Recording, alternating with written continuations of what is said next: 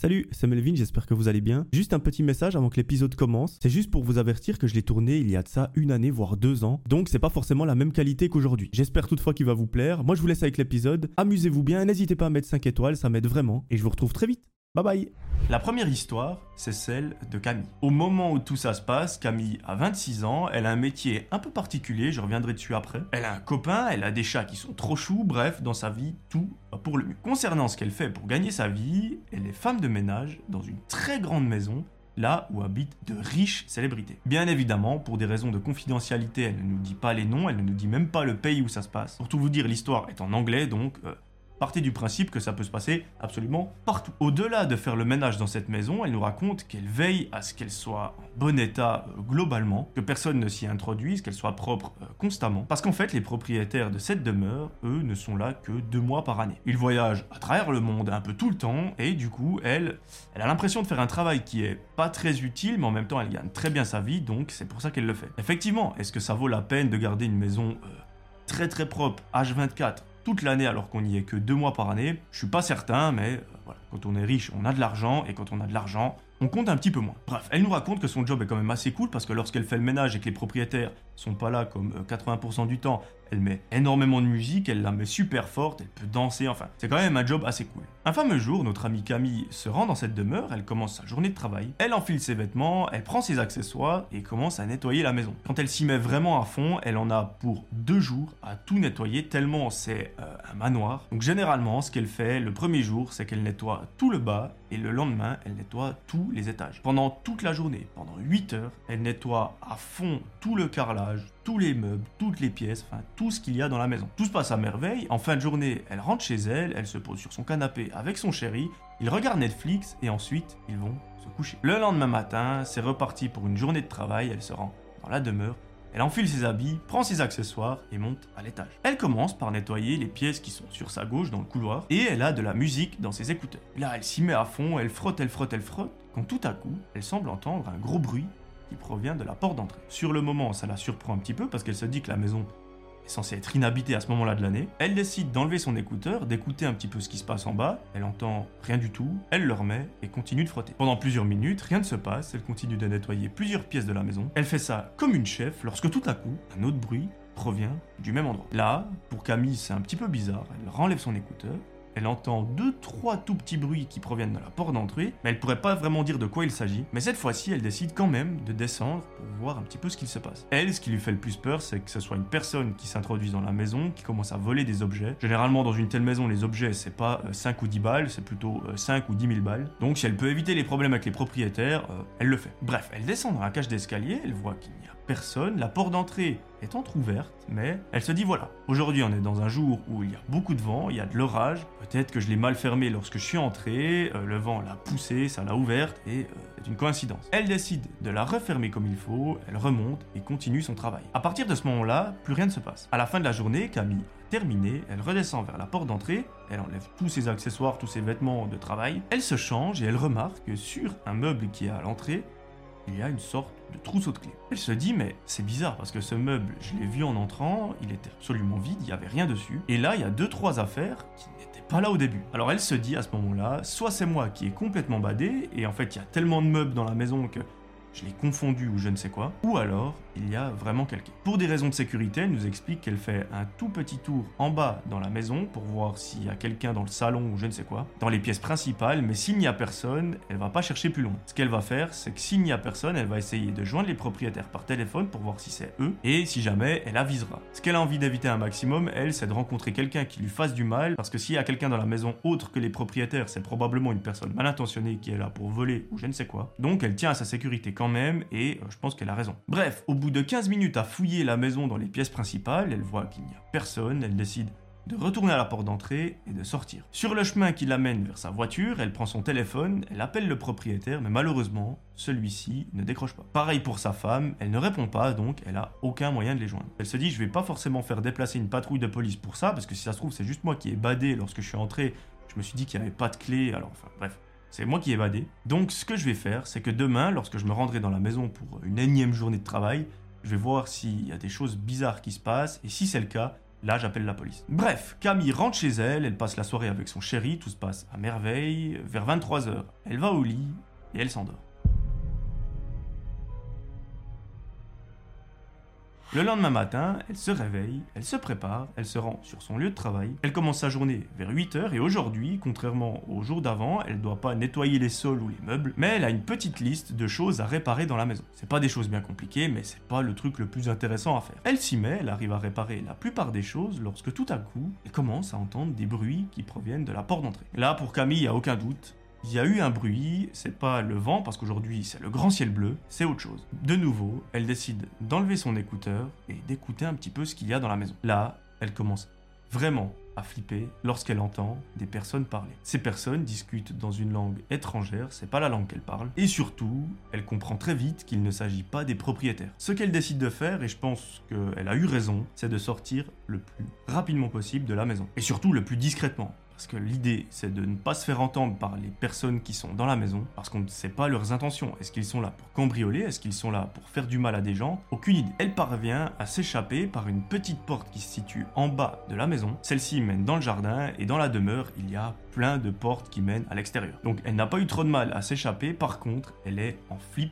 Total. Elle décide de courir le plus rapidement possible à sa voiture et une fois dans celle-ci, elle prend son téléphone et appelle la police. Elle leur dit écoutez, il faut que vous veniez très rapidement euh, à telle adresse parce qu'il y a des personnes qui ne sont pas censées être là. C'est une maison qui appartient à de très riches célébrités, donc c'est pas n'importe qui. Ça peut être très dangereux, il faut venir très vite. Au bout de 10 petites minutes, une patrouille de police arrive sur le parking qui se situe devant la maison. Là, Camille explique aux policiers ce qui est en train de se passer, ce qui s'est passé euh, durant les derniers jours. Elle a entendu des voix de gens euh, ne connaît pas, qui parlait dans une langue étrangère et il faut fouiller la maison. La maison est tellement grande que la patrouille décide d'appeler plein de renforts pour que ça aille plus vite et surtout que ce soit un petit peu moins dangereux et au bout de 15 minutes, plein de policiers arrivent. Là, ils effectuent leur meilleur raid dans la maison, ils fouillent toutes les pièces et ce qu'ils vont trouver est assez flippant. En fait, c'est dans la dernière pièce que la patrouille a fouillé qu'ils ont trouvé quelque chose. C'est pas dans la pièce la plus luxueuse, c'est dans la cave à vin. Effectivement, dans celle-ci qui est quand même très grande pièce, ils ont découvert des sacs de couchage, plein d'habits, plein d'affaires personnelles et surtout de la nourriture assez fraîche. Malheureusement, ils n'ont trouvé personne parce que bien évidemment, ces gens qui étaient dans la maison ont eu le temps de s'échapper. Mais l'hypothèse retenue, c'est qu'il s'agirait en fait de. En gros, c'est des personnes qui s'introduisent dans des maisons inhabitées pour y vivre, qui prennent possession des lieux comme si c'était chez eux et qui s'installent. Sauf que là, un détail bizarre, c'est que pourquoi des gens se seraient cachés dans la cave à vin alors que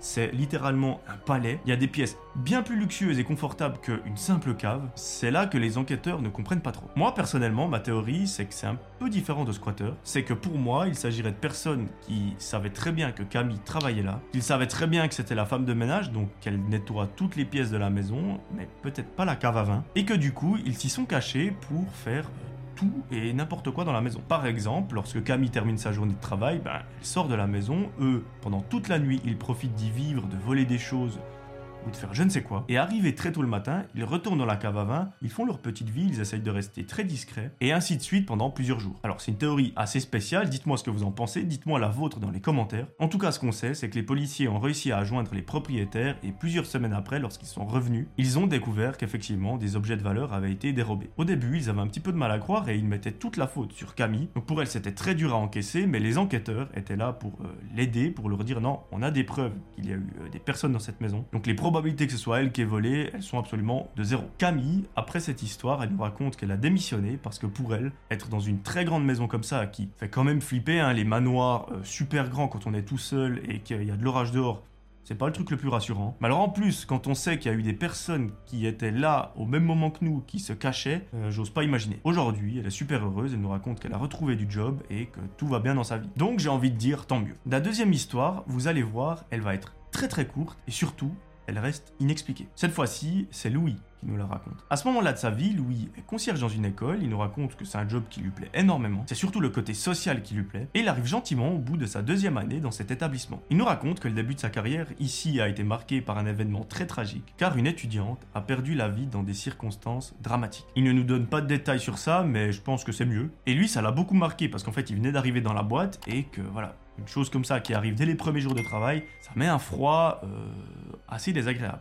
Un fameux jour, Louis se rend dans cette école pour effectuer son travail, et aujourd'hui c'est un jour un petit peu particulier parce que ce soir, c'est les vacances scolaires. À ce moment-là de l'année, on est en décembre, l'école va fermer pendant deux semaines pour les vacances de Noël. Et aujourd'hui, Louis, sa tâche, c'est de nettoyer le dernier étage du bâtiment. Pendant plusieurs heures, Louis nettoie toutes les pièces avec brio, que ce soit les salles de classe ou encore les toilettes, enfin, il fait ça magnifiquement bien. Et arrivé à la fin de la journée, la sonnerie retentit, ça marque le début des vacances, tous les élèves sortent en courant, tous les enseignants également, et Louis se retrouve seul dans le bâtiment. Il nous raconte qu'il lui reste encore une petite heure de travail à effectuer, histoire de ranger les derniers objets avant le début du week-end. Parce que lui, bien que l'école soit fermée, il va quand même devoir bosser, il va quand même devoir entretenir le bâtiment. Mais pendant le week-end, il est complètement libre. Pendant une petite heure, il fait les derniers nettoyages au niveau de l'étage, il range les différents objets. Surtout, ce qui est super important, c'est qu'il vérifie que toutes les pièces soient vides, pas qu'un élève soit bloqué dans une salle de classe ou dans des toilettes. Il fait ça pendant de très longues minutes, et à la fin de celle-ci, il voit que personne n'est dans le bâtiment,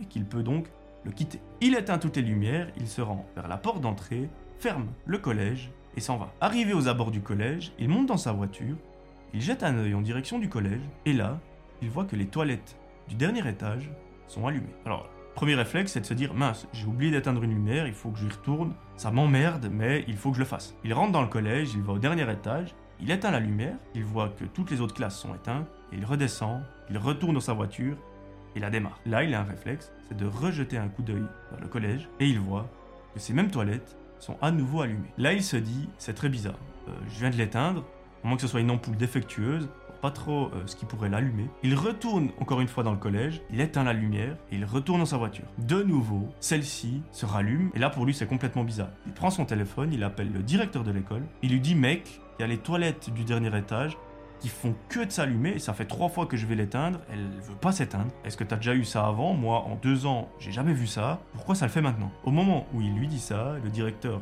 euh, change complètement d'attitude.